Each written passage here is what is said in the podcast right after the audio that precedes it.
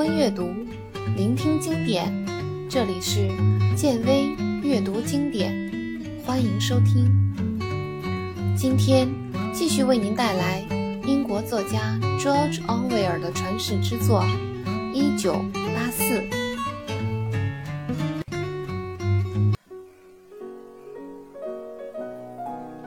他看了看“战争就是和平，自由就是奴役”。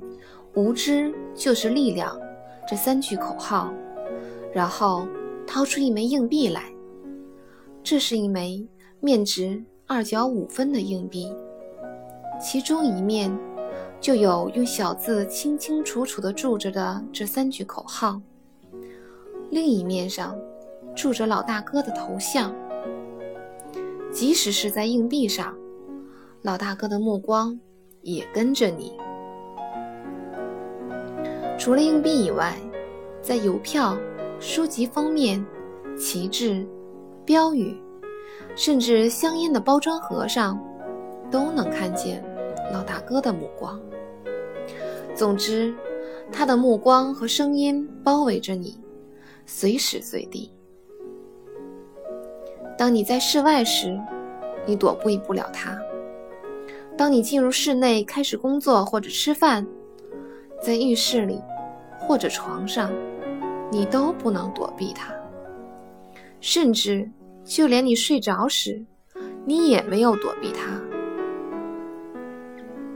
属于你自己的唯一一块地方，就是你头脑里那只有几立方厘米大的空间。当太阳西斜时，真理部无数的窗口都覆盖在阴影之下，看上去。就像堡垒的枪眼一样阴森，让人觉得害怕。温斯顿站在这座庞大的金字塔面前，心里一阵畏惧。他想，它坚固得无法攻打，甚至连一千枚火箭弹也无法毁坏它。自己到底是为什么而写日记的呢？为未来？为过去？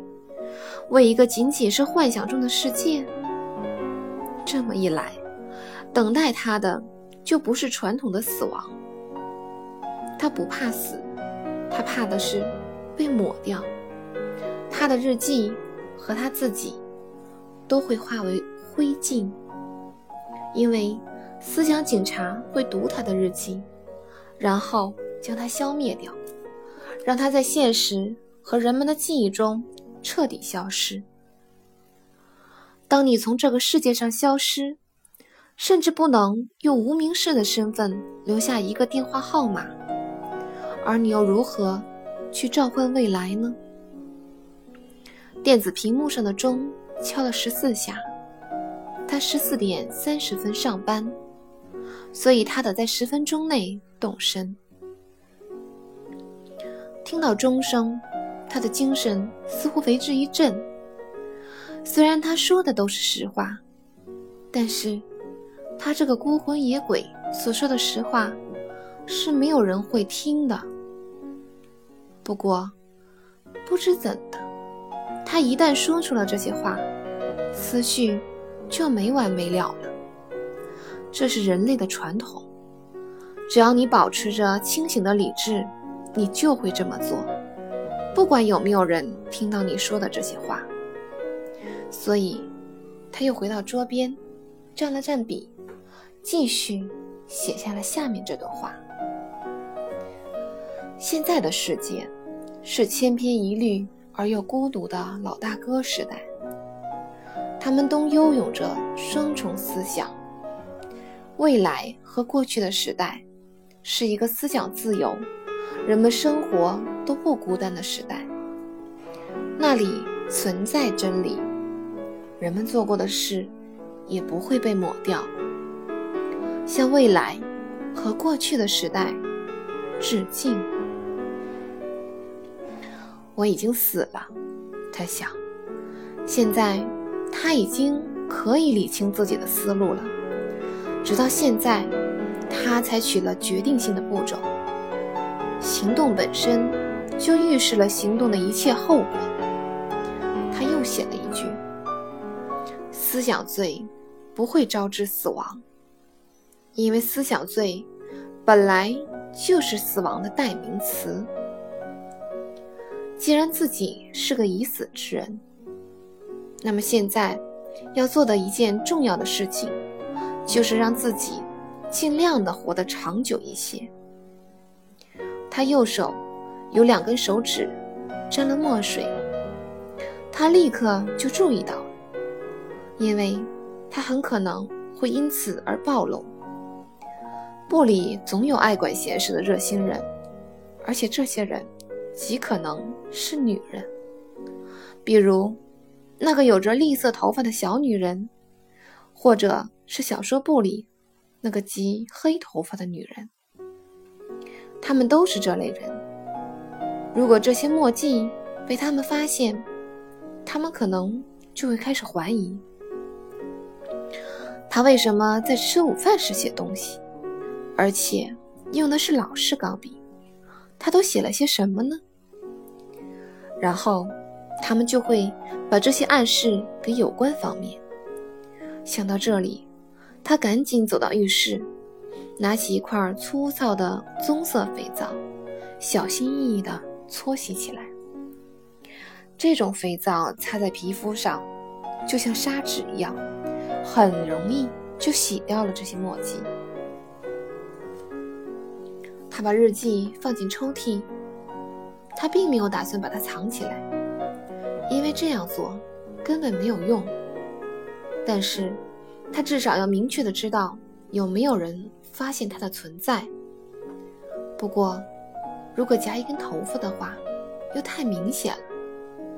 于是，他用指尖蘸了一粒白色尘土，放到了日记本封面上。要是不仔细看，就看不出这一粒白色尘土。谁要是挪动这个本子，这粒灰尘一定会掉下来。温斯顿梦见了自己的母亲。母亲失踪那年，他大概是十岁，要不然就是十一岁。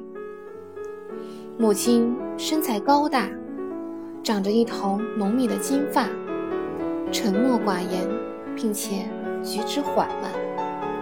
他对父亲的印象就更模糊了。他只依稀记得父亲面容消瘦，皮肤发黑。整天穿一身整齐的深色衣服，还戴着一副眼镜。不过，有一点温斯顿记得格外清楚，那就是父亲的鞋跟非常薄。他想，他的父母肯定是在五十年代的第一批大清洗中牺牲掉的，这是再明显不过的了。现在。他母亲一定抱着他妹妹，坐在地下一个很深的地方。他妹妹的样子，他一点也记不清了。他只记得她是一个瘦弱的婴儿，一声不吭，一双大眼睛总是在留心地注意着什么。现在，母女两人都在地下抬头看着他。地下那个很深的地方。可能是个井底，也可能是个深深的坟墓，甚至是一艘沉船的客厅。这时，他仿佛看见他们正在沉船的客厅里望着他。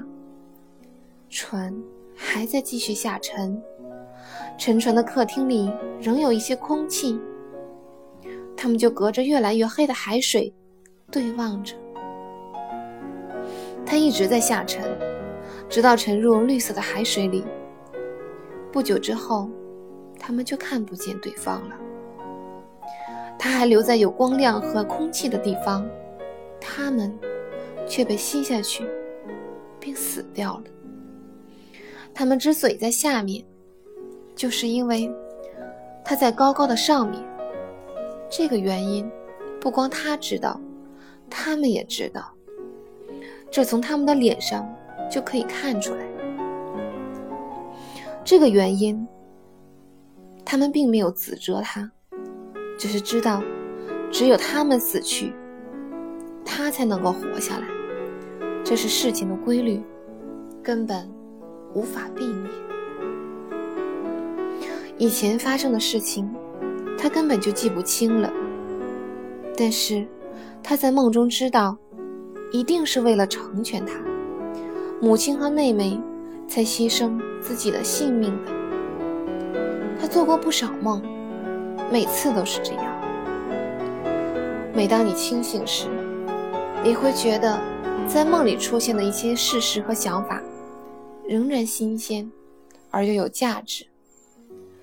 他母亲已经死了快三十年了。现在，温斯顿突然觉得他死得很悲哀。如果是现在，他是绝对不可能这么死去的。他认为，无论是悲剧，还是私生活、爱情和友谊，都是古代的事情。在那个时代里，一家人都可以没有原因的相互帮助。他一想起母亲。就难受的心痛，因为他是那样的爱自己的孩子，为他而死，而他当时太年轻，太自私，不知道如何来回报他。当时的具体情况他已经不记得了，他只知道他牺牲自己是为了一种绝不妥协的思想观念。这样的事情，现在无疑。是不会发生的，因为现在到处都只有恐惧、憎恨和痛苦，没有尊严，也没有深切的悲哀。这一切，他好像是从他母亲和妹妹的大眼睛里看到的。现在，他们已经下沉到几百寻深的绿色的深水里了，仍然在抬头望着他。船还在继续下沉。突然，他又站在了松软草皮上。那是一个夏日黄昏，夕阳把大地染得一片金黄。这种景象经常会出现在他梦里。他不记得自己有没有在现实中经历过这种景象。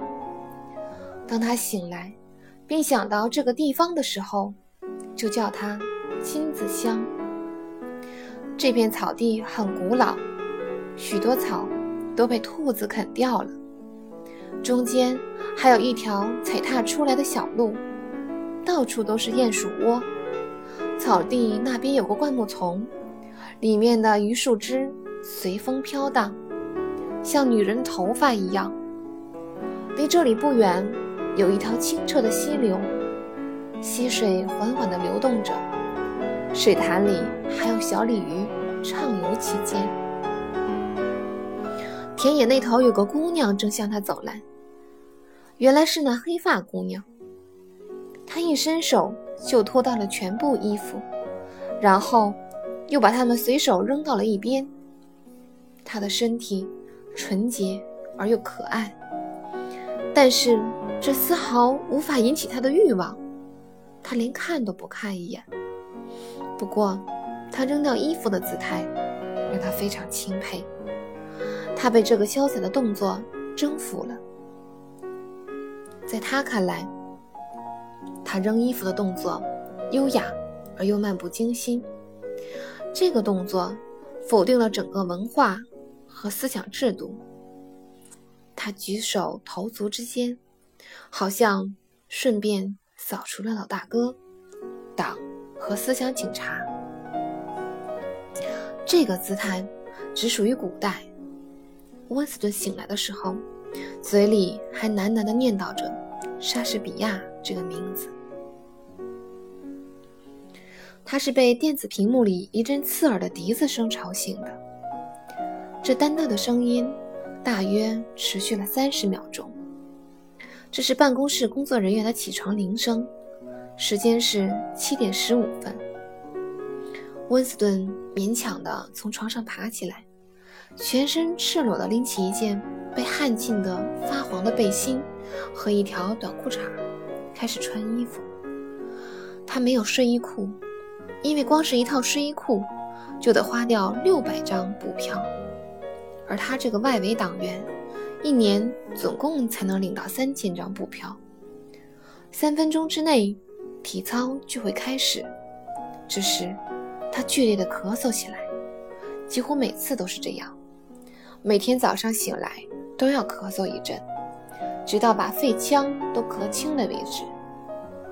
剧烈的咳嗽让他伸不直腰，之后他要躺在床上休息一会儿，深喘几口气之后，才能恢复正常。